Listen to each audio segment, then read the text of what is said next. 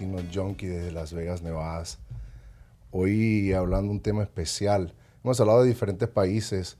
Ah, ayer tuvimos una, una compañera llamada de Honduras, México, un amigo de México, otros ah, hemos tenido invitados de diferentes países en este podcast ah, que es prácticamente expresar y llevarle al mundo lo que somos capaces los latinoamericanos después que abandonamos nuestros países. En este momento, hoy nos toca Venezuela, mi país de donde vengo. Ya había hablado un poco de mí, sobre dónde venía. Venía del, nací en Caracas, Venezuela, crecí en el barrio 23 de enero.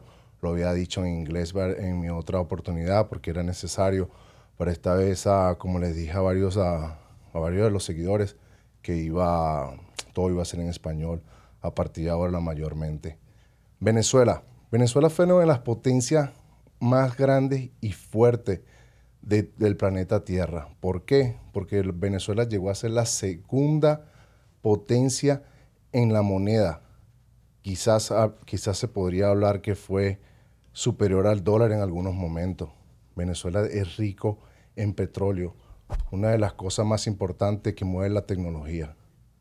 Fuimos, yo pienso que Venezuela fue un país que cometió un error que cometemos todos los seres humanos de no ser agradecidos con lo que teníamos. Jugamos a la suerte y pienso que por esta razón tuvimos que salir mucho de, no salimos corriendo, pero tuvimos que optar por otra opción en otros países y crecer como persona y para poder ayudar a nuestra familia. Por eso en este programa traigo hoy a dos personas fueron clave en mi familia, que me dio como la fuerza, ¿me entiendes?, para salir adelante y que siguieran mi ejemplo y se vinieran conmigo después que yo emigré hacia los Estados Unidos. Este, traje hoy unas personas, dos personas especiales que se llama Daniela Podaca, mi hermana, abogada, y mi papá también, abogado retirado del Tribunal Supremo de Justicia por 40 años. Papá, preséntate al público, ¿quién eres? Bueno, buenas tardes. Mi nombre es Luis Orlando Apodaca.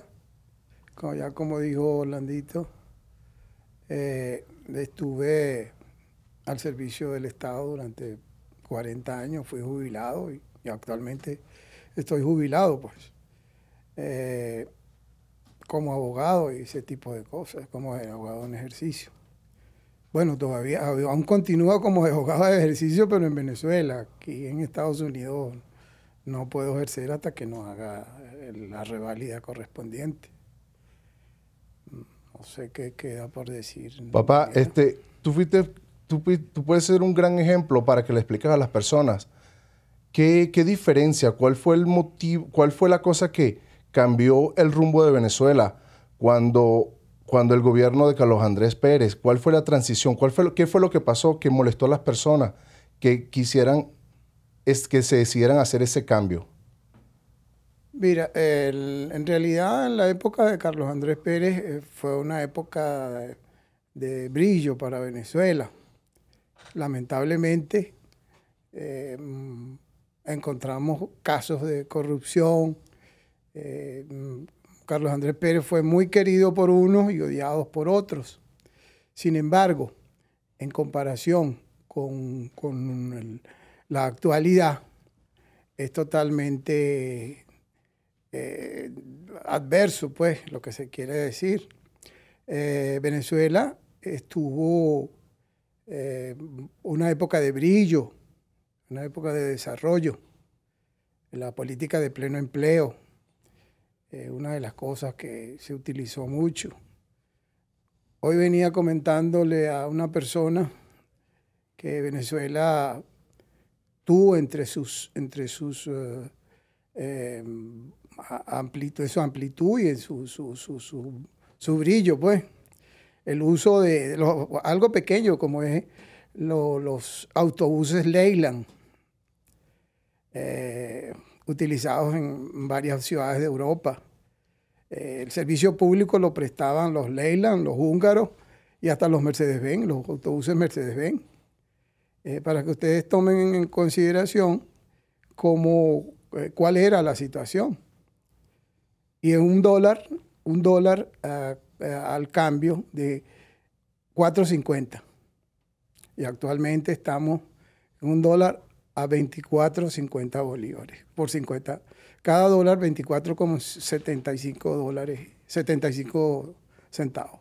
Papá, pero yo me acuerdo que, por ejemplo, por ejemplo en las escuelas, yo, nosotros recibíamos ese beneficio, recibíamos comida, las escuelas privadas y públicas, este, recibíamos dinero, me acuerdo que me acuerdo en esa época mil bolívares, este, era con el cual me, daba el gobierno, no me acuerdo cada cuánto, si eran cada dos meses, cada mensualmente, pero eran, esos mil bolívares me alcanzaban para comprarme un par de media, este, que si un cassette de, una música que me gustaba, si nos daba un informe, útiles escolares, este, ¿qué fue? Me acuerdo que, ¿qué fue lo que molestó al, a la gente que hizo que se alzaran contra el, contra el gobierno en ese tiempo?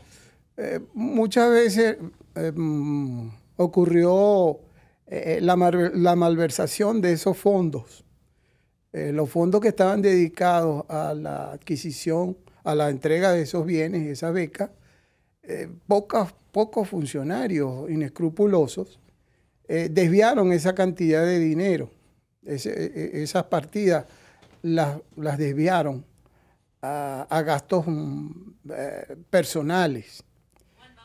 Eh, pero fue algo, eh, mm, eso ocasionó el descontento, el descontento de una gran mayoría y de una gran minoría que a la larga se fue convirtiendo en una mayoría por, um, digamos que por cantos de sirena de parte de, de, un personaje que no, no, no, viene al caso nombrar, y que digo que fue el causante de, la, de toda esta situación por la cual actualmente atraviesa Venezuela. Sí había un programa de becas, un programa de becas, inclusive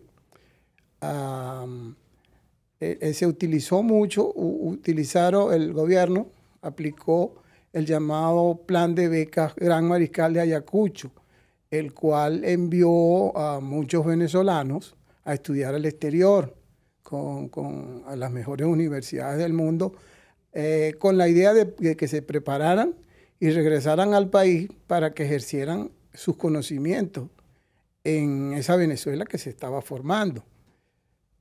Mm, pero desgraciadamente, bueno, hubo unos que sí, hubo unos, otros que no. Y ese, esa cierta, hubo cierto descontento, pues. Eh, se especuló o, se explotó eh, la, no, el no, no aceptación de esas, de esas políticas, eh, por, porque no lo favoreció o porque sí lo favoreció. Ese tipo de cosas eh, ocasionó un descontento en el país y entonces en la búsqueda de mejoras, en la búsqueda de mejoras, acudieron a la, falsa promesa de que todos íbamos a ser iguales, el caer al servicio del llamado socialismo. Me acuerdo que una, me acuerdo que un, me acuerdo que un día antes del, me acuerdo un golpe de estado, no me acuerdo que hubo, que atacaron al gobierno. La razón fue porque el presidente aumentó la gasolina ¿Cuánto, fue la diferencia que, la, que ese aumento?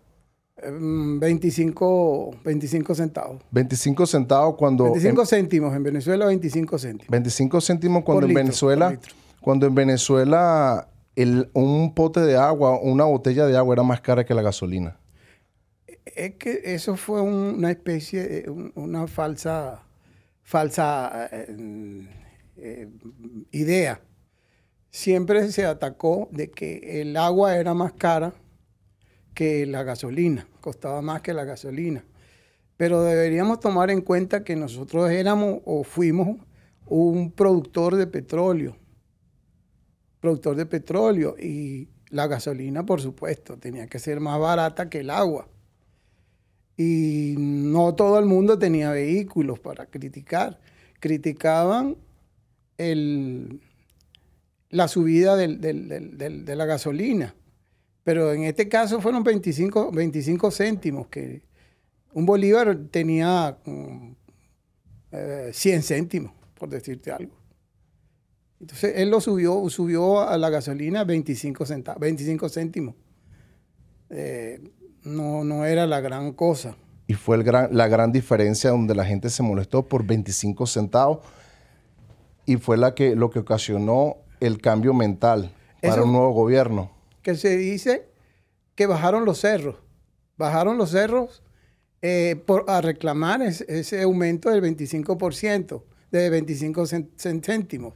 Esos 25 céntimos lo que pasa es que se reflejaba en el aumento del transporte, en el aumento de precio de los alimentos, eh, ese tipo de cosas. Eh, eso es lo que, aunque hoy en día resulta efímero, pues, digamos, efímero, o no me viene a la mente la, la palabra de cómo está el costo de la vida en Venezuela actual. Irónico.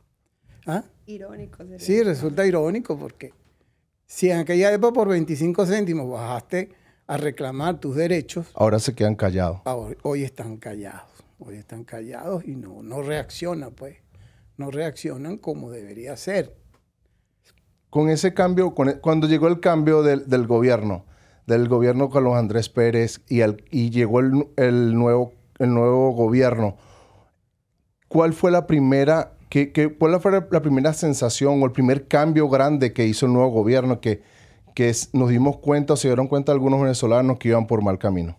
Fíjate, este, eh, como se sabe, eh, como puedes recordar, eh, Carlos Andrés Pérez fue destituido, fue enjuiciado por el Estado venezolano y mm, eso causó, primera vez que un, un, presidente en ejercicio es mm, juzgado por la justicia.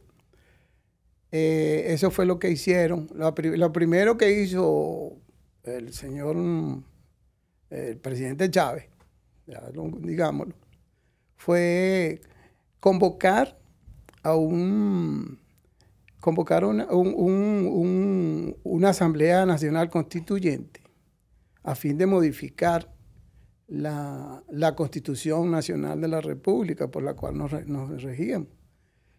Eh, la Constitución, esa constituyente, este, como único, como único fin, como único fin era consolidar el, dominio a través de los poderes y realizar, y realizar una constitución a su imagen y semejanza, o sea, a, su, a, su, a, su, molde, pues. Quería hacer una constitución a su gusto y eso fue lo que hizo. El control de, las instituciones públicas eh, primero la Asamblea Nacional, luego el, Congreso de la República, que era hoy la Asamblea Nacional, los tribunales, la Corte Suprema de Justicia, la Contraloría, la Fiscalía, ese tipo de cosas. Eso fue lo primero que hizo. El dominio de las instituciones públicas para tener el control total de la, de la realidad, pues, de, la vida. Pues llegó el cambio, papá, ¡pum! Llegaste. Pues, diste a 40 años de servicio en el Tribunal Supremo de Justicia. ¿Cómo te viste afectado en, el, en tu parte económica? ¿Cómo te diste cuenta que todas las cosas iban cambiando, que ya no te alcanzaba el dinero? ¿Cómo te diste cuenta, en qué momento te diste cuenta que ya estaba, ya estaba haciendo un cambio el país que no, que no iba a ser bueno para ti, que no te estaba beneficiando? Bueno, lo que nos dimos cuenta fue eh, la cantidad de, modificaciones que se fueron haciendo a la... Eh, si te digo prácticamente que mientras estuve en ejercicio en el tribunal, eh, el, Tribunal Supremo de Justicia es una de las, de las instituciones mejor pagadas del país. Eh, a medida que va pasando el tiempo, ya jubilado, se siente la disminución, la, disminución de las, las ventajas, no ventajas, sino beneficios públicos que teníamos como el servicio médico, el, servicio médico, eh, los impuestos, continúan subiendo los servicios públicos. ¿Qué te digo yo? Podemos hablar de qué, de, la, del, el, costo de las medicinas. Eh, a medida que pasa el tiempo nos vamos dando cuenta de que a, medida que se, que se, que se reducen el, la capacidad económica, se, nos damos cuenta que no nos alcanza el dinero. Y, ahorita dijiste una cosa que jubilación. Jubilación fue que más que todo, lo que yo escuché, que fue más que todo forzosa. O sea, te obligaron a, a, casi, o no era tu tiempo, a lo mejor era tu tiempo, pero no era tu decisión. No era tu propia decisión, te obligaron a jubilarte. Bueno, eh, lo que sucedió fue lo siguiente. Eh, el, derecho a jubilación es un derecho em, eh, que tú, tú, tienes, tú puedes solicitar, debes solicitarlo. Nunca debe ser de oficio. En el caso mío, pues me llamaron, me dijeron, hemos decidido jubilarlo. Este, pero sí, yo no, yo contesté, bueno, pero si yo no he solicitado jubilación. Claro, eh, no, es que es en beneficio tuyo, para que hemos decidido que vayas a tu casa a cuidar a tus nietos, a, disfrutar de tu vida, que utilices el sistema español. Eh, bueno, vamos a... Dije, no me voy a poner a, pelear contra el Estado porque qué tribunal me iba a, a recibir una demanda por lo menos por, por no aceptarlo. Pues. Acepté la decisión y en cierta forma fue hasta un poco eh, eh, beneficiosa.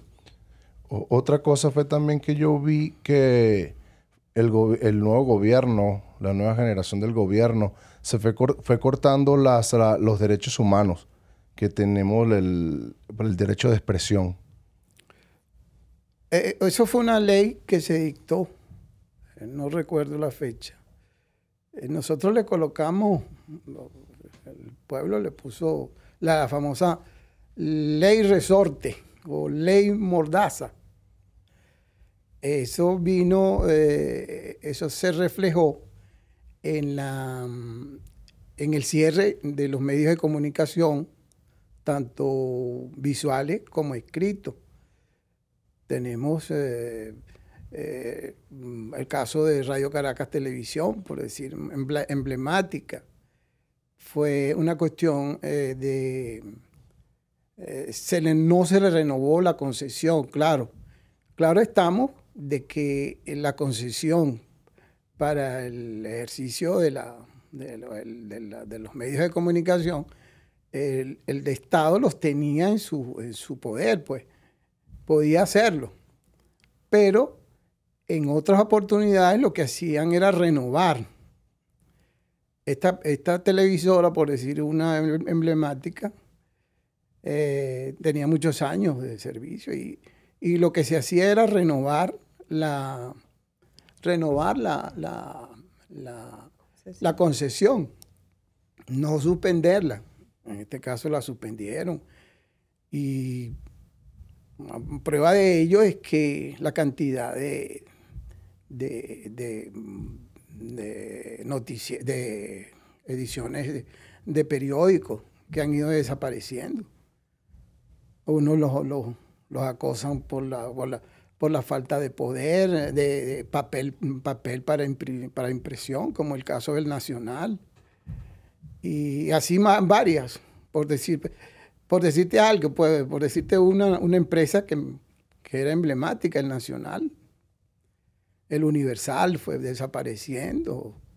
Eh, eh, poco a poco se fue ejerciendo cierto control de censura en, los, en las radios, en las radios, y la cual los que no se acataban a esa decisión, em, no se les renovaba la concesión simplemente. Más que todo ellos callaban la verdad, trataban de callar la verdad y esconder todo lo que estaba pasando en el país en esos momentos.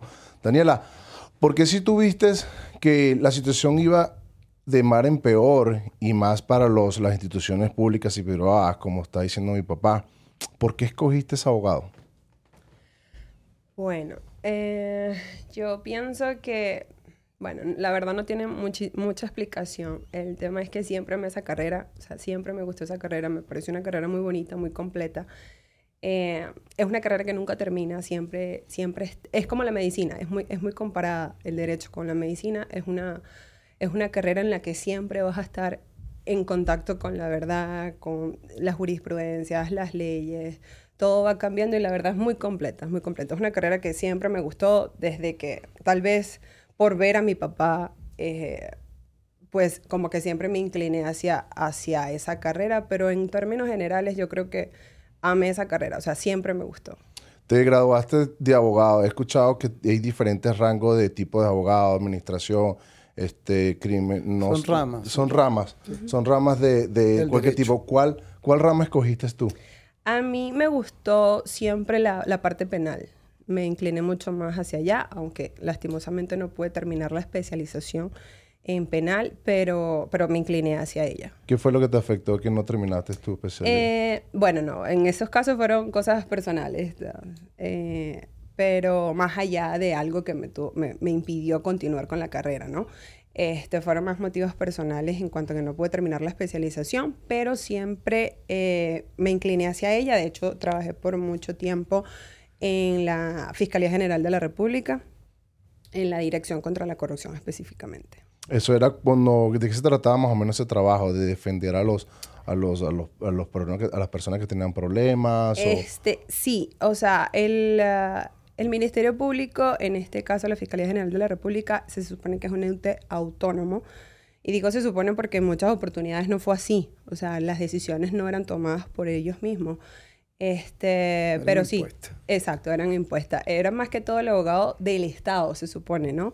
Se defendía tanto a personas naturales como a personas jurídicas, funcionarios de altos rangos, funcionarios que, que operaban en instituciones arraigadas al, al gobierno. ¿Qué opinas tú de la justicia de Venezuela? Me, me, me, que, me, me dijiste un día una cosa que, que, me llamó mucho la atención, que nunca no, no, pensaba que Venezuela, la justicia de Venezuela fuera así. Me dijiste uh, que cuando ellos se proponen, resuelven el caso hasta debajo de las piedras.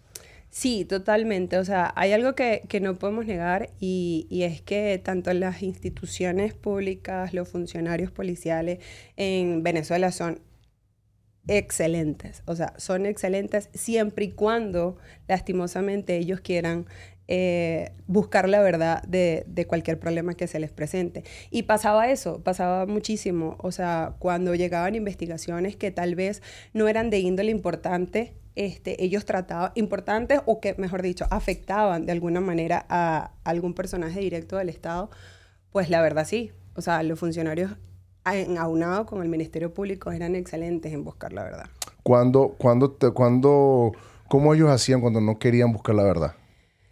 Simplemente muchas veces el, la investigación se archivaba. Muchas veces pasaba eso. O sea, se archivaba o simplemente se realizaban actuaciones como diligencias este, básicas como para no, no dejar de, del todo ¿no? el cierre del caso, sino que, bueno, se oficiaba lo, más básico de la investigación y ya simplemente pues eh, ahí se archivaba. Yo si mal no recuerdo, este, tú comenzaste tu carrera como abogado eh, ya en el, en, el, en el nuevo gobierno, en la, la llamada revolución.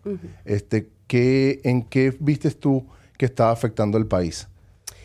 Fíjate, yo creo que lo importante, o sea, lo, bueno, mejor, de, esta entrevista con mi papá y yo es que por la diferencia de edad, evidentemente mi papá estuvo en una época, o sea, la vivió, y yo estuve en la otra, porque yo crecí, me crié en Venezuela.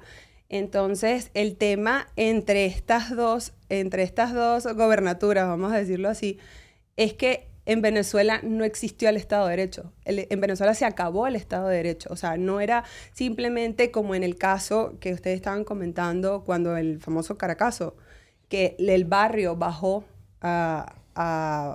por aquel, aquel mínimo aumento que hubo de la gasolina, ¿no? 25 centavos. En este caso, en ese momento, el, pueblo podía bajar y podía ejercer su derecho de protestas, o sea, de decir, no estoy de acuerdo con esto, necesito que arreglen esto porque me está afectando esto. Hoy en día no. O sea, uno de los cambios más eh, emblemáticos que sucedió en, en, Venezuela, y que es una palabra que a mi papá no le gusta y que, yo, y que mucha gente no está de acuerdo, pero es que en Venezuela se acabó el Estado de Derecho. Eso fue lo, lo principal. Y fue triste, fue triste porque Venezuela es un, un, es un país excelente, con una, una, una, una calidad de personas, una calidad humana increíble, ¿me entiendes? Y con un nivel de profesionalismo, o sea, es imposible decir que un profesional en Venezuela no es lo mejor del mundo.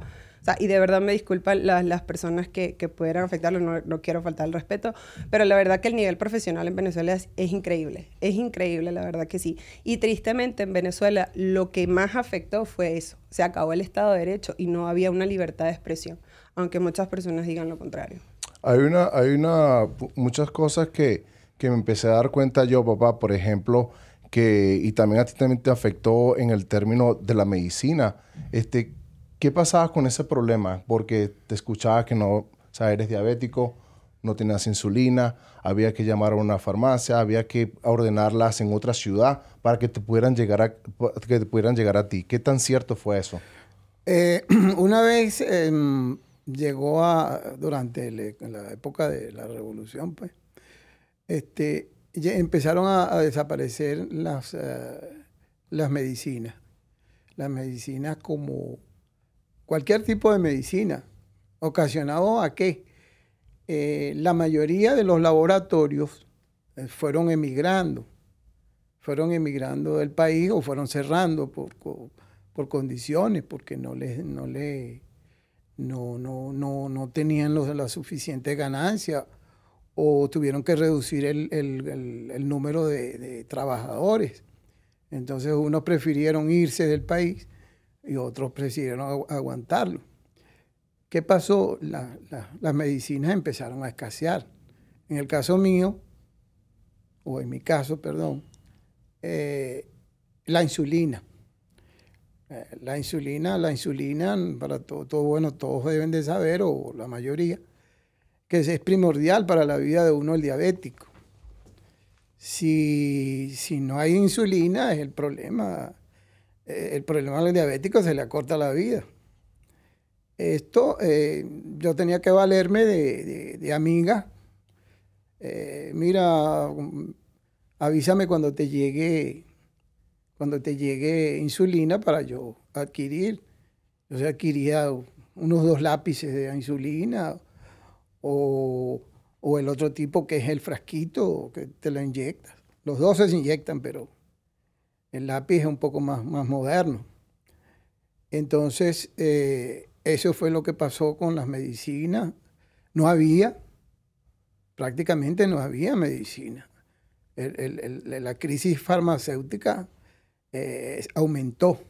¿Pero por qué? ¿Por qué llevó, qué llevó a, a eso? Al cierre de las empresas, al cierre de los laboratorios. ¿Por qué cerraron? Los laboratorios por falta de, de, de materia prima, porque las importaciones se paralizaron. Porque si ellos no querían asociarse con, en este caso, con el, con el Estado, pues entonces habían como dos opciones, o te asocias a mí o simplemente haces el cierre de la empresa. Y en su mayoría fue lo que, lo que sucedió. ¿Y a ti te afectó cuando nacieron tus hijos? O sea, tú tuviste que llevar prácticamente todo, la gas, el alcohol. Sí, sucedió. Yo cuando nacieron mis hijos, eh, vamos a decir, en comparación de hoy en día, o un poquito más atrás, no estaba tan grave la situación. Y, pero sí, yo cuando nacieron mi, mi segundo hijo, mi segunda hija, eh, tuve, que, tuve que llevar todo todo, absolutamente todo. Y yo en ese entonces era funcionaria del gobierno y de la Fiscalía General de la República, este, que en ese entonces digamos que, o sea, es como que profesional, un buen seguro, pero no, no, no cubría el seguro para tanto.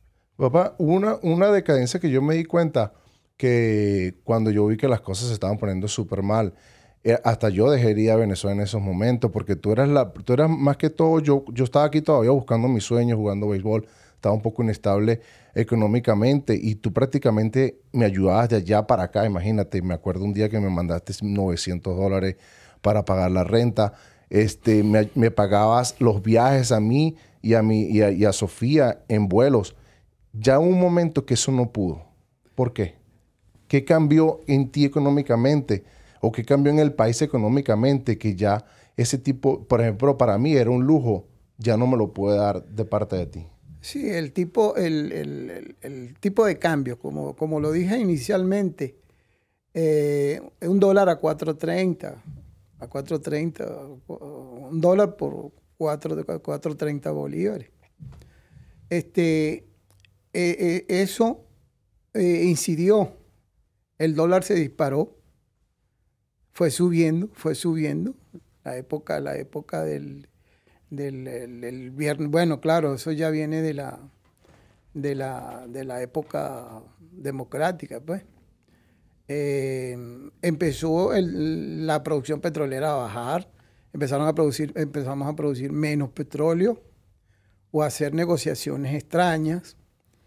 Eh, eh, extraña en el sentido de que el desvío del dinero ya no, ya no era lo mismo, pues ya tu capacidad de ahorro se lo eliminaron. Vino una, una, una estrategia del gobierno de eliminar tres ceros a la, cantidad de monedas y eso te hizo perder una cantidad de dinero que, que tenía. los sueldos ya fueron, ya no, ya no daban para ahorro. La capacidad de ahorro se redujo. Ya lo que tenías lo que tenías tenías que utilizarlo en, en, medicina, en gastos médicos. Ya el seguro, ya no tenías un, seguro de hospitalización, cirugía y maternidad como lo teníamos inicialmente, que nos asistía. Eso lo perdimos. Y poco a poco se fueron reduciendo esas, esos beneficios. Y por supuesto, como te digo, la capacidad de ahorro ya no daba para, para hacer esa producción, cuando, como cuando hacíamos la, e, e, el envío del dinero a los familiares. O sea, la cosa cambió. Antes era de Venezuela para el mundo. O sea, eh, tú tenías un hijo en cualquier parte del mundo y tú podías ayudarlo. Pero ah, eso fue cambiando y entonces la, balanza se inclinó hacia el, del, del, mundo para Venezuela con la remesa, que era lo que en realidad nos estaba ayudando. Y actualmente es igual, pues. Y luego comenzaron con un control de cambio. Me, acuerdo que había que hacer unas aplicaciones, había que pedirle permiso al banco. Sí, lo, lo que pasó con, con, ese tema de las remesas y ese control cambiario que sucedió era porque el aumento en la corrupción fue innumerable. O sea, no hubo un control como tal para yo decirte, bueno, en la corrupción que ocurrió aquí, que ocurrió allá. O sea, era increíble las personas. Mira, ah, hubo, hubo corrupción por parte de empresas y hubo corrupción por parte de personas naturales, lo que llamamos en derecho tú y yo. Este, muchas personas empezaron a, mm, a planear un viaje, eh, ese viaje nunca se daba, ellos simplemente daban tu tarjeta de crédito, o sea, tú le dabas la tarjeta de crédito a otra persona que sí posiblemente iba a viajar y esa persona lo que hacía era, como se conoció en Venezuela, el raspa tarjeta, te raspaba la tarjeta en el exterior y te lo daban. Esa, ese acto de corrupción se siguió por años, o sea, fue por mucho tiempo, fue por mucho tiempo, hasta que en un momento dijeron no más. No más porque también se vio afectado al gobierno, porque el gobierno liberaba muchísimo dinero a supuestas empresas que eran de maletín, supuestas empresas que no existían nunca y que sorpresivamente ellos, eh, de alguna manera, el país se fue quedando sin dinero y ellos no pudieron decir el por qué. Claro, la corrupción iniciaba desde el, desde el funcionario de Cadivi que tristemente revisaba esa supuesta mercancía que nunca llegó. Esa mercancía que ellos decían, voy a traer estos libros y ellos firmaban. Al, ellos, al funcionario del Cadivi firmar, llegó el Banco Central de Venezuela libraba esos dólares y esos dólares nunca llegaban. O sea, o esa materia nunca llegaba, mejor dicho. Pero er, eso, pasa, eso pasó y explotó y lo pararon porque afectó al gobierno. ¿Por qué los venezolanos hacíamos eso? Yo no, no me acuerdo, no me acuerdo de haberlo hecho, pero o sea, porque estábamos atados, ¿me entiendes? Nos, Claro. nos amarraste, el gobierno nos amarró de una manera, no puedes conseguir dólar. Y como siempre he dicho, el venezolano es demasiado habilidoso, no le puedes dar una puerta porque te abre es que las ventanas. No, no te voy a negar, o sea, ayudaba muchísimo, ¿no? El, el ir de viaje, eh, en ese momento nos aprobaban 2.500 dólares, eh, tú- te ayudaba muchísimo al regresar al país. O sea, te ayudaba porque evidentemente lo que decía, la calidad de vida bajó en Venezuela. Los sueldos bajaron en Venezuela. Ya no era la, ya no era soy profesional y estoy estudiando o no estudié y soy profesional. Ahí lastimosamente la ideología política que ellos que quisieron implementar, o quisieron no, porque la implementaron, que fue el socialismo. No existía una igualdad coherente, era una igualdad para, para pobreza de todos, porque ahí se enriquecían el Estado, pero no, no, ayudaban al, no ayudaban al ciudadano común. El ciudadano común de verdad pasó muchísimo trabajo. Yo tenía compañeros que tristemente a veces, funcion o sea, funcionarios, porque una vez que formas parte de, la fiscalía, pasas a ser funcionario eh, de la función pública, disculpen la, la- la redundancia, este, que a veces en la hora de comida, literal, o sea, era un arroz y una salchicha. No había que comer, porque era demasiado caro. No todos tenían la posibilidad. Nosotros en este caso trabajábamos los dos en la casa. Entonces, ¿qué hacíamos nosotros? Como profesionales, que todo el mundo dice, oh, son profesionales. Sí, pero ¿qué hacíamos nosotros? Mi papá compraba una parte, yo compraba la otra. No, una sola persona no se abastecía completamente. Entonces, es lo que mucha gente a lo mejor dice, oh, tú no viviste en la época de Carlos Andrés Pérez, por ejemplo pero yo viví en esta. Y en ese momento, en esa época, la verdad, la situación económica no estaba tan grave. Existía realmente una, una seguridad alimentaria en tu casa. Hoy en día no. Y es triste porque la, la desnutrición en Venezuela aumentó, aumentó de tal manera que niños muertos, personas mayores muertas, porque las jubilaciones no dan. Por ejemplo, una, una de las cosas que mucha gente critica de la época de Carlos Andrés Pérez o que criticó el expresidente Hugo Chávez Fría era la educación. Y su papá, el papá de Chávez, fue maestro y fue jubilado como maestro. Y él dejó, aparte de que sus hijos todos fueron profesionales o son profesionales, su papá dejó una gran herencia siendo maestro cuando jubilado. Tuvo una hacienda de 20 hectáreas con muchos ganados. Hoy en día, un maestro en Venezuela es lo peor pagado. Lo peor pagado. O sea, es una persona que te brinda la educación y simplemente no tiene ni agua. Pero estamos hablando, porque mucha gente va a decir, oh, pero es que en Caracas, mucha gente en las redes sociales ve Caracas muy bien. Nosotros somos de Caracas y sí, efectivamente es muy bien, pero es la capital. Pero si tú te vas a los estados, está grave. No tiene, ni, no tiene ni agua potable en las escuelas. Y es lo que tú dices, tú y yo nos llevamos diferencia de edad. O sea, relativamente grande, podemos decir, una diferencia de edad. Pero yo llegué a recibir esa beca que tú estás hablando. Yo llegué a ver esa beca. Yo llegué a ver esa pana- beca. en- en pan- eh, ¿Cómo se llama? Harina pan. es- Exacto. Y, y, disculpa que te interrumpa, y era leche de buena calidad. O sea, no era una leche que tú de repente la abrías y no sabías si estaba bueno o no, como pasa hoy en día con las supuestas ayudas alimentarias que te da el gobierno. O sea, son a veces que tú abres y la comida, o sea, el arroz está picado. Hubo, hubo un momento que yo me acuerdo que ya yo les hablo a ustedes como que de los que lo que escuché porque yo creo que yo me salí a tiempo. Yo me salí del país a tiempo.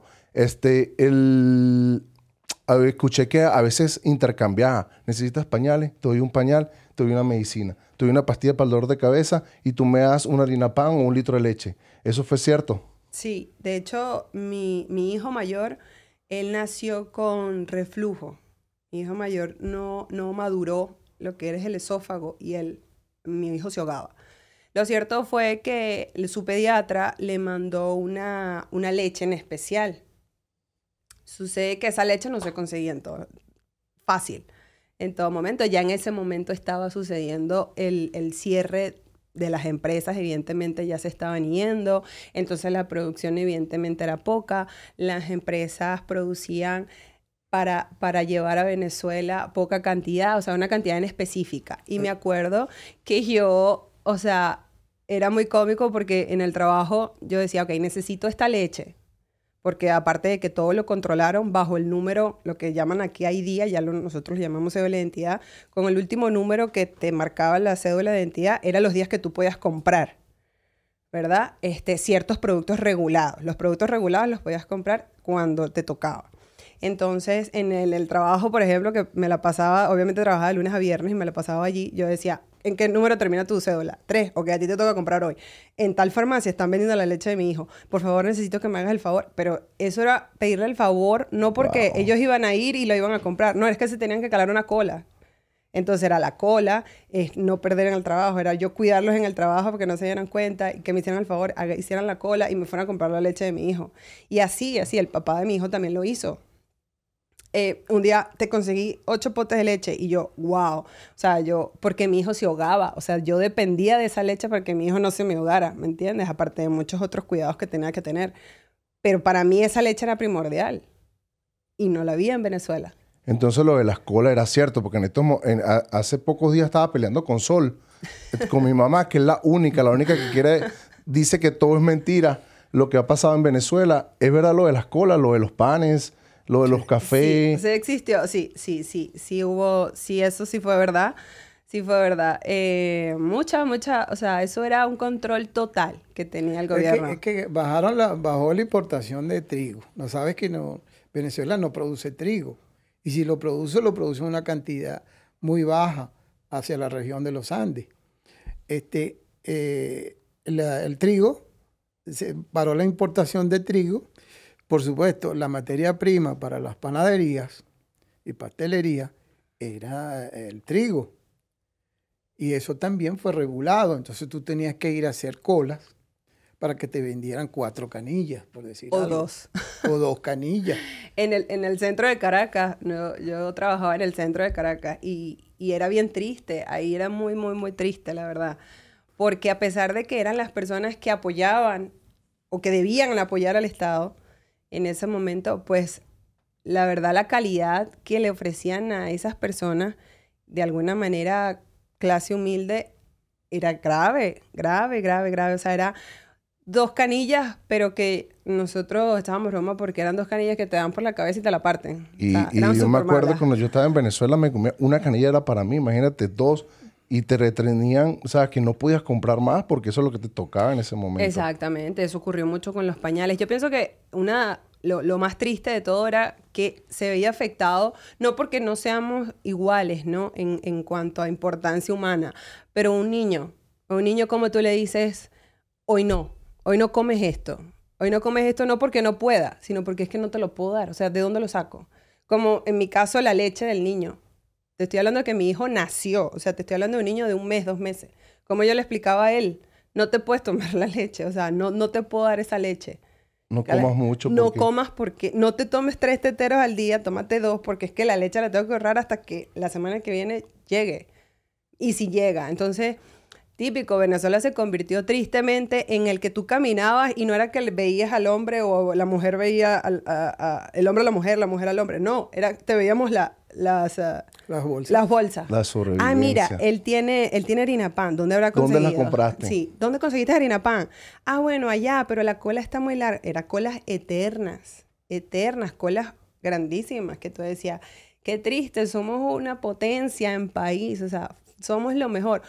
Claro está, no vamos a decir tampoco que la corrupción nació con el gobierno de Chávez. Venezuela fue un, país que la corrupción fue desde hace mucho tiempo, ¿no? Pero tristemente el país decayó justamente con la ideología política de un socialismo que no ocurrió, porque no hubo nunca una igualdad en la sociedad. Nunca hubo una igualdad. Evidentemente, el aquí estamos hablando del ciudadano común, ¿no? Del ciudadano que necesita un cheque para pagar. Allá nosotros no cobramos como aquí por horas.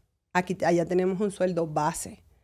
Entonces ese sueldo que te dan quincenal, cada 15 días que te dan un, un cheque, pues ese es el que tú tienes que, por ejemplo, por dar una cantidad, 20 dólares, y con esos 20 dólares en la quincena, tú tienes que pagar renta, bueno, renta no, porque mayormente en Venezuela en su oportunidad, en su momento casi todo el mundo pudo comprar su casa. Entonces, pero pagabas los servicios. Cuando tienes niños, tienes que tratar de pagar la escuela, tienes que eh, algún tipo de actividad, eh, su, su manutención como tal, vestimenta, zapatos. Allá se dio mucho volvió porque en, su momento eso había paralizado por mucho tiempo. Los papás podían darle una calidad de vida a los, a los niños. En su momento no, allá era mucho de, mira, este, tengo estos zapatos, son súper nuevos, te los puedo dar a tu hijo, ¿sabes? No hay problema, porque habían papás que no tenían la posibilidad. E, es increíble porque es una cosa que no se ve aquí, este, antes lo que tú estás diciendo, ya no se paga renta porque mayormente los padres de uno, por ejemplo, uno tiene dos casas y no debes un carro del año en ese, en ese momento y tampoco lo debes. Aquí pagamos casas por 30 años, nos morimos y queda todavía la deuda a nuestros hijos. Porque las instituciones bancarias para la época te daban cierta facilidad para, para dar una, una, cuota inicial, para la adquisición de una vivienda, para la adquisición de un vehículo, ese tipo de cosas, eh, con un plazo de 24 o 36 meses a pagar. Y entonces los créditos hipotecarios también. Eh, eh, mira, la, la, la, la adquisición de vivienda se trancó en Venezuela cuando el gobierno socialista implantó el llamado uh, crédito, crédito balón, ¿no era que se llamaba? Crédito balón. Era que te aumentaba la, la cuota. Anteriormente tú pagabas la cuota, si te atrasabas pagabas un interés de mora. 4%, 5%, no recuerdo exactamente. Pero bien, luego vino la famosa cuota balón, después de que tú pagas 14 meses de, renta, de, mensualidad, de pago, automáticamente al, llegar a la 14 se volvía, se repetía otra vez la misma cantidad. Por supuesto, se hacía impagable. Muchos no, podían pagar y muchos perdieron su vivienda y muchos se suicidaron porque no, no, no, no, no pudieron con el pago, cumplir con las obligaciones. Eh, otra cosa que también pasó en Venezuela, eh, nosotros, uno pues, se, se ayudaba con las tarjetas de crédito las tarjetas de crédito te tapaban en, determinado momento la falla de que no te alcanzaba el sueldo. Era mm, créditos, pues. Eso se acabó también en las tarjetas de crédito. La misma economía se las tragó. Ya no hay tarjetas de crédito que te alcancen para determinado gasto. Porque tú, por ejemplo, con la tarjeta de crédito te podías ayudar para ingresar a una clínica, para recibir asistencia médica o una operación. Tú cubrías con la tarjeta de crédito. Pero llegó el momento en que se acabó el seguro social, el seguro, seguro médico, se acabaron las tarjetas de crédito, mm, se dolarizaron las, clínicas, no puede. Y, lo triste de, de esa dolarización que hubo en el país fue que hoy este anillo te costaba 10 dólares, ¿verdad? Pero si tú decidías comprarlo mañana, no, bueno, mira, si el dólar sube, este que te costaba 10 te cuesta 30 mañana. Eso es corrupción. eso es corrupción. Varía, y hay mucha gente que lo apoya. Por eso es que la corrupción sigue saliendo, porque la gente juega ese juego y, y, lo compra, no, sin importar el precio. Eso es corrupción. Eso, eso, eso yo lo he criticado siempre, de que ¿Por qué razón? Si lo que aumenta es el dólar, si yo te compro a ti esto en 5 dólares, tú no me puedes decir mañana, no, vale 6. Es que en estos días hubo una entrevista y decían, le hicieron una pregunta a una persona y le decían, eh, ¿qué, cómo, ¿cómo harías tú para controlar el sistema económico en Venezuela cuando se trabaja con dos monedas? el dólar y el, y el bolívar. Y él dijo, no, pues yo estaría de acuerdo en que se llevaran las dos de la mano. Imposible, porque En Venezuela, la moneda nacional en Venezuela es el bolívar. Tú ganas en bolívar, a ti te pagan en bolívares, a ti no te pagan en dólares. Entonces, hoy en día la gente está trabajando con muchas empresas privadas que de alguna manera han vuelto, otras se han creado en Venezuela y es de alguna manera ayudan, ¿no? A esos pagos en dólares. Pero las instituciones del Estado siguen pagando en bolívares. Sí, y otra cosa, eh, fíjate tú que el, otra cosa que no se explica, eh, eh, existe dos, dos, tipos de cambio. El, el, el, dólar BCB oficial. El Banco Central. Banco Central. y el dólar paralelo. Entonces, el, el Banco Central de Venezuela emite el dólar tiene un valor de 24,95 bolívares. Pero tú que vendes, tú comerciante inescrupuloso, porque no tiene otro nombre, no, yo lo recibo en 30. Entonces, el dólar que yo te pago a ti, oficial, no te alcanza para comprar el producto. No. Porque ya lleva un, lleva un sobreprecio, que se lo ha puesto la persona, el vendedor. La corrupción. Eso es corrupción. Eso es corrupción. Porque volvemos a lo que te dije al principio, no existe Estado de Derecho. ¿A dónde tú vas a reclamar? No hay. No hay ¿Qué institución va a hacer valer, oh, sí, es que este precio, este control, esto está sucediendo? No, eso se lo harán a personas, mm, de, llamamos nosotros vendedor eh, eh, buhoneros, lo llamamos nosotros, vendedores ambulantes, pero, pero una empresa como tal, ¿a dónde tú vas y reclamas si mayormente todas las empresas que están en Venezuela o que siguen operando en Venezuela forman, no forman, están de alguna manera protegidas por, el, gobierno. exactamente. Entonces tú dices, ¿a dónde voy? Entonces eso es lo que vamos. En su momento fue, bajaron los cerros, por 25 centavos, pero es porque podían, porque existía ese Estado, porque tú podías ir a una institución y reclamar tu derecho. Hoy en día, ¿dónde lo haces? Ahora si bajas te matan. Te paso te matan y no te matan y no te dejan y no te dejan trabajar, te suspenden, no, donde vas a buscar trabajo no te dan porque no estás en, en, el no estás en la misma página de ellos. Sí, e, es triste, es triste. Mira, mucha mucha gente, yo mi, mi, yo no formo parte de una ideología política y nunca lo formé, aunque trabajé con las dos, porque yo trabajé también con la oposición del gobierno, como es llamada, y con el gobierno, trabajé con los dos. Y la verdad, yo pienso que en Venezuela, hasta que realmente no existe una unidad, pero una unidad no por un nombre, como lo hacen, lo hacen ver, no somos el grupo de la unidad, no, cuando realmente de verdad existe una unidad en Venezuela, ahí es cuando se va a poder luchar en contra del problema más grande que está en la corrupción. Está la corrupción, está el problema económico, está el problema social. Pero una vez que existe realmente la unidad, porque es que no hay tal unidad, cada quien está a su beneficio.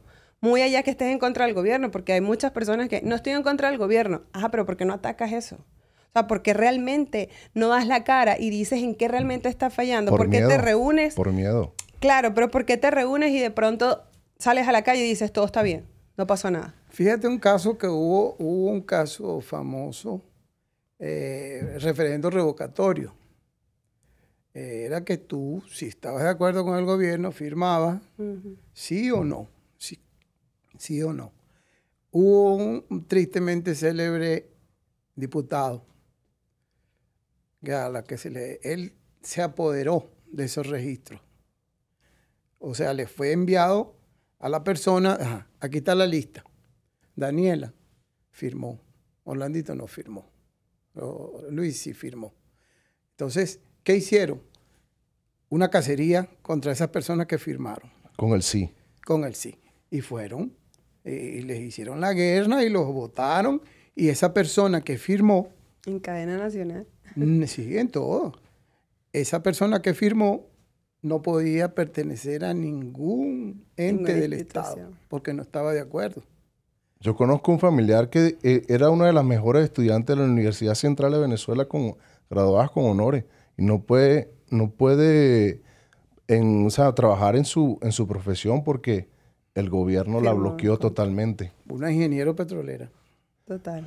Papá, llegó una llamada. que fue la que prendió las alarmas en la familia. Eh, háblame de esa llamada que te hicieron esa mañana. Una mañana yo estoy en mi casa, ya jubilado. Entonces me dicen, buenas tardes a fulano, así.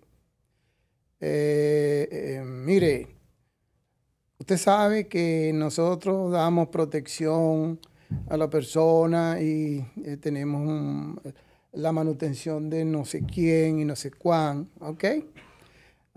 Al final me dice, ¿usted estaría, usted estaría de acuerdo en apoyarnos económicamente? Eh, mira, yo soy un jubilado, tengo mi pensión, ¿qué te puedo dar? Esto lo utilizo para mm, cubrir los gastos de mi familia y eso, yo no, yo no tengo, pues, inclusive si tú tienes ese control y ese conocimiento de mi persona, te darás cuenta de que no poseo una fabulosa cuenta bancaria como para poder decir, voy a darte esto, darte aquello, darte lo otro. Bueno, este, bueno, tú sabes quién te está hablando. No sé si puedo decir el nombre. Hoy en día es enemigo del gobierno, por cierto. Este, bueno, tú sabes que es fulano de tal. El jefe de los Tupamaros fue, de los Tupamaros. Eh, sabes que si tú no colaboras, como te dije, yo conozco tu familia, yo sé que tienes un hijo, no te no nombraron, yo sé que tienes un hijo, y tienes una hija y tienes nietos y que manejas una camioneta, ahí se equivocaron, porque yo nunca tuve una bronco. Eh, no, tú tienes una bronco de este color blanca, la tienes parada, ta, ta, ta, ta, ta. Bueno, ok. Entonces, yo no sé, tú decides si colaboras. Si no colaboras, yo puedo actuar contra tus hijos o a ti te puedo quebrar las piernas o te puedo quebrar un brazo. Es más, ahorita tengo una camioneta parada enfrente que te está vigilando para que no vayas a la policía.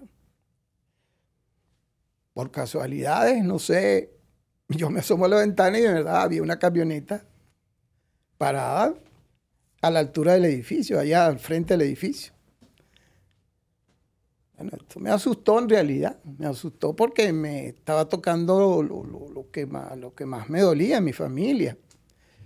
Y decirme, no, te podemos, yo puedo actuar, puedo actuar eh, de manera eh, espontánea, me dijo. Yo puedo ir directamente y actúo contra ti o contra una de tus hijos. Yo sé que tu hija trabaja en la fiscalía y va a la universidad yo puedo actuar contra ella, esperarla, atravesarle el carro, algo, atracarla. Eso me asustó, en realidad me asustó. Y acudí, en, a recibir la llamada de la Dirección de Anticorrupción de la Fiscalía, porque le, pasé el dato a Daniela y Daniela, la, directora de, la, de, corrupción, anticorrupción, este, se puso a la orden, fue muy explícita te puedo mandar al, comisario fulano de tal para que te vigile y esto, lo otro, aquello. Tienes que venir a la fiscalía, fui a la fiscalía, eh, rendí declaraciones por el caso y recibí colaboración. Inclusive hasta el, grupo VAE me parece que fue que me llamó. Pero yo pienso que más, lo más preocupación fue la, la porque tú sabías que casi los, dos tus, tus dos hijos estaban fuera del país. La que estaba en el país era Daniela, que fue la que, la que, en cual me imagino que más te llamó la atención y más te preocupó. Daniela, ¿qué, qué pasó por tu mente? ¿Qué, qué, fue, qué, fue, ¿Qué pasó por tu mente cuando empezaron esos tipos de llamadas a la casa? Pues yo me asusté cuando mi papá evidentemente me llamó en ese momento y me dice, Daniel, acabo de recibir esta llamada y sorpresivamente, como dice él, pues las camionetas están ahí. Eh, casualidad o no, estaban ahí y es el temor porque eh, mis, hijos no estaban en mis hijos no estaban en la casa, mis hijos estaban en la escuela. y yo trabajo, yo trabajaba retirada de la escuela de los niños, entonces yo lo primero que hice fue llamar a la escuela y decir, está terminantemente prohibido, así vaya quien vaya, ustedes entreguen a los niños. Porque evidentemente sabían de mí, ¿no? O sea, si de alguna manera eh, me nombraron era porque evidentemente conocían, ¿no? Eh, y efectivamente una de las maestras, le dije, por favor, le pedí favor a, las maestras que por favor me, verificaran si alrededor había algo extraño que ellos pudieran ver en la escuela. Y ellos me nombraron también una, una, camioneta tal cual como se la describieron a mi papá, una negra de esas grandes. Este, como te digo, no sé si tal vez fue casualidad, tal vez, pero, pero el miedo marcó mi vida en ese momento y yo dije, no, no, no puedo, ¿no? Este, entonces, lo que... Eso ocurrió después de una supuesta...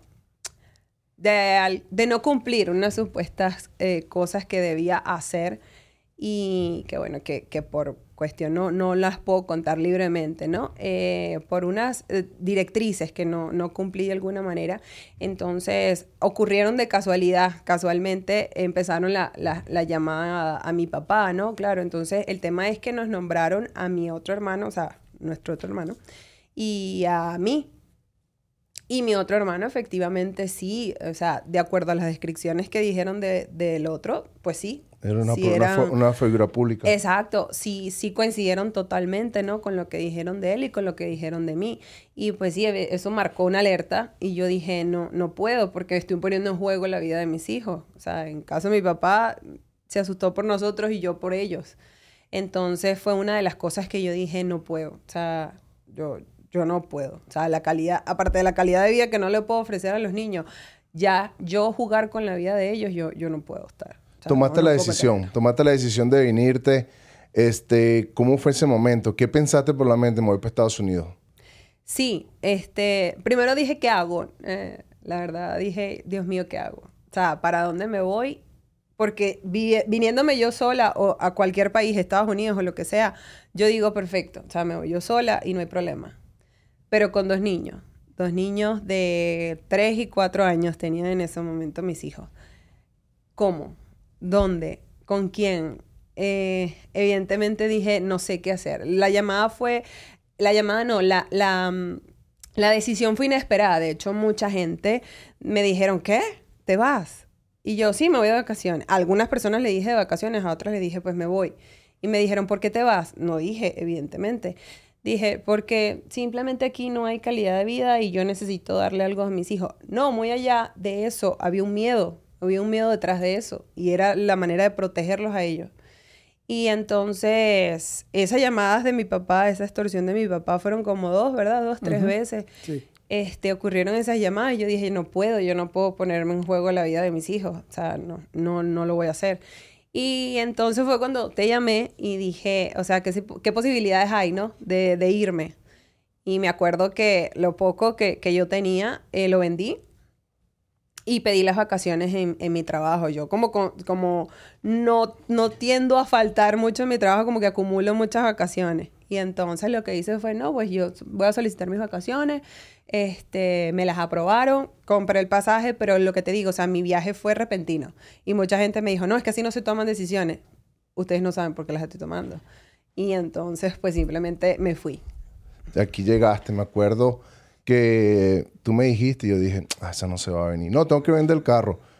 Coño, aquí para vender un carro te toma, te puede tomar hasta uno o dos meses y ya lo vendiste lo vendí, ya lo vendí el carro, me voy mañana. Y yo, ¿qué? Sí. Ok, llegaste aquí a Estados Unidos. Una de las cosas que más me, me llamó la atención de ti era porque a mí cuando fui pelotero, ¿me entiendes? Me, me, para quitarme, para desconectarme el pelotero de, hey, se acabó, vienes la vida real, tienes que trabajar y poder, poder y tener la posibilidad de, y el mismo ajuste de ser feliz. Porque una cosa es, ok, yo voy a tratar este trabajo, pero en mi mente todavía estaba el béisbol. No me dejaba ser una persona feliz, no me dejaba avanzar, hacer, hacer otros proyectos.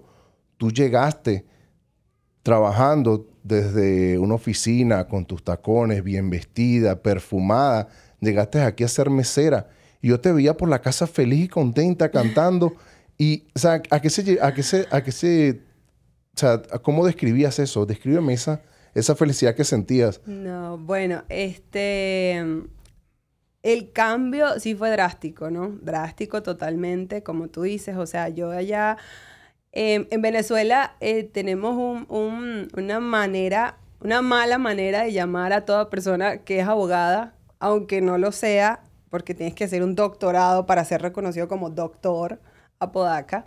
Eh, allá todos me reconocían como la doctora Podaca, o la funcionaria, o la abogada. Me acuerdo que, que, sí, pues de alguna manera, pues esa, ese ego te, te llega. Entonces, cuando llego aquí, me muestro en la realidad. Mucha gente me dijo, ah, de hecho, el mismo actual presidente Nicolás Maduro lo dijo, se van a limpiar eh, posetas. Y entonces yo dije, wow, sí, es, es rudo. Pero dije, sí, es verdad y mi primer trabajo era el de mesera y fue limpiar oficinas de abogados.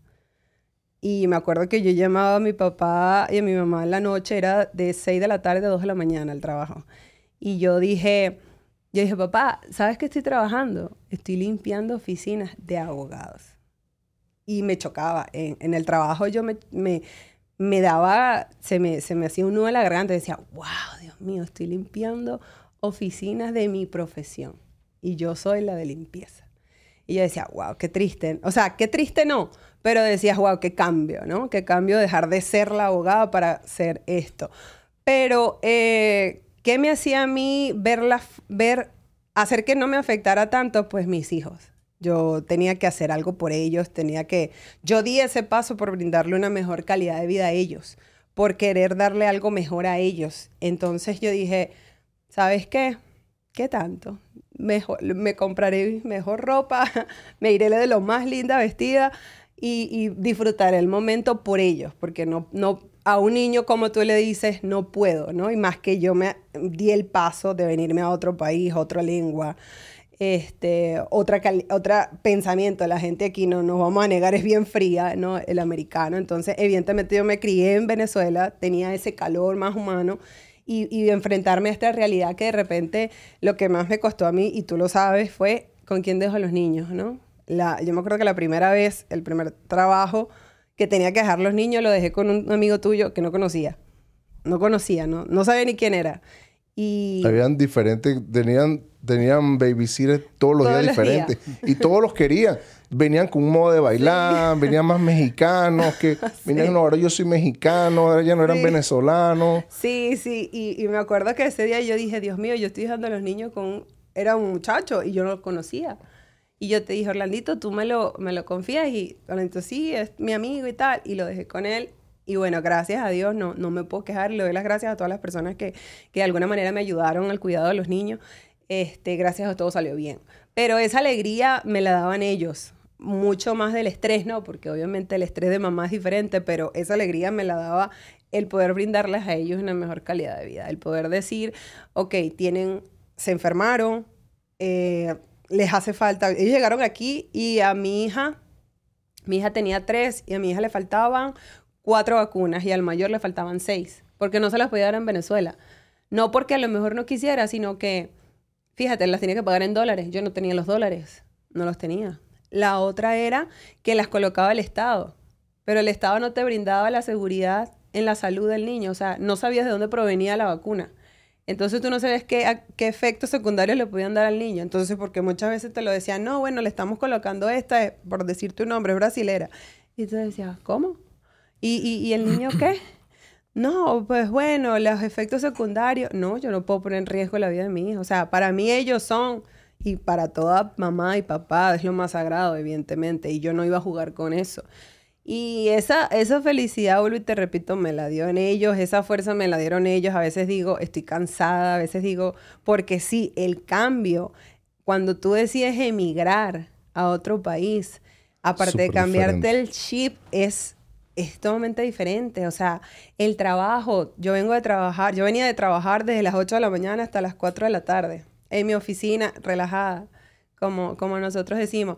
Pero me vine acá a trabajar, por ejemplo, el primer horario era de 6 de la tarde a 2 de la mañana. Los fines de semana trabajaba de 9 de la mañana a 12. Luego me iba a la fiesta de 6 de la tarde a las 2 de la mañana. Y ese, es el no dormir, porque aquí llegas al punto que dices, no dormí. O sea, tengo tantos días y un día te dije, me devuelvo. Pero me devuelvo porque decía, los niños me están sufriendo por el cambio de baby city que tenían. Todos los días los cuidaban, a veces no tenían ni quien los cuidara y yo decía, Dios mío, ¿quién los cuida? Yo pienso que eh, todo, todo en la vida cuesta sacrificio. Me imagino que ya ese sacrificio lo pagaste y lo seguimos pagando todos los días porque siempre buscamos ser mejor y me estoy 100% seguro que tú has crecido como persona, te sientes feliz, los niños están felices. Yo pienso que si ellos me están escuchando, creo que pasen, pasen antes de terminar el, el, programa, que pasen al cuarto. Porque, ¿me entiendes? Los hijos son la, la, la, inspiración de cada quien. Luego creo que fue mi papá, fue la inspiración. fuimos su inspiración en un momento, mi inspiración fue para mí un momento cuando yo estaba resolviendo lo de mi, estado migratorio, serme ciudadano, porque mi, mi, mi meta había sido siempre voy a hacerme ciudadano para poder ayudar a mi familia. Algún día no pude como pelotero, siempre le pedí a Dios, hazme millonario, hazme, hazme ser grandes ligas para poder ayudar a mi familia. Y gracias a Dios, gracias a Dios no me dio grandes ligas, pero me dio otros medios por el cual gracias a Dios, tengo a la mayoría de, mi, de completamente mi familia, mi mamá, mi papá, mi hermana, mi hermano está aquí también, lo veo de vez en cuando. Y tengo a mi hijo que se decidió el año pasado en venirse. La única dura es Sol, pero, pero hay, que seguirle. Y de verdad que le, le, doy las gracias a mi papá, le doy las gracias a Daniela por haberse tomado el tiempo de venir a compartir en el podcast y estamos esperando a Dina y a Mita que vengan al cuarto. sí. Mándalos, mándalos para atrás. conocido como Terra y Moto. Sangre liviana. Sí, aquí está mi Dina y Mita, la cosita más bella que hay en el mundo. aquí están. ¿Qué, le quieres decir, Blanca? ¿Qué le quieres decir al, al, público? Diga de Music, George. Ven, ven. ¿Qué le quieres decir al público que practicaste todo el fin de semana para decirle? lo que practicamos ayer. Ok, hola mi gente latina, no se pierdan el programa Latino Yankees, donde estaremos hablando de mi querido Venezuela. Due.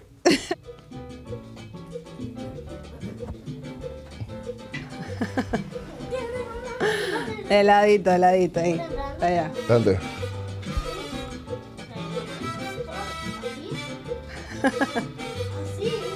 Así, así, así.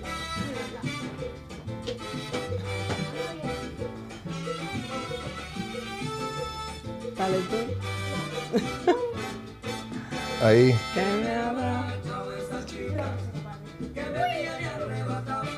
Alza los brazos, alza los brazos. Ahí. Alza los brazos. ¿Cómo pasó? ¿Estuvo bien?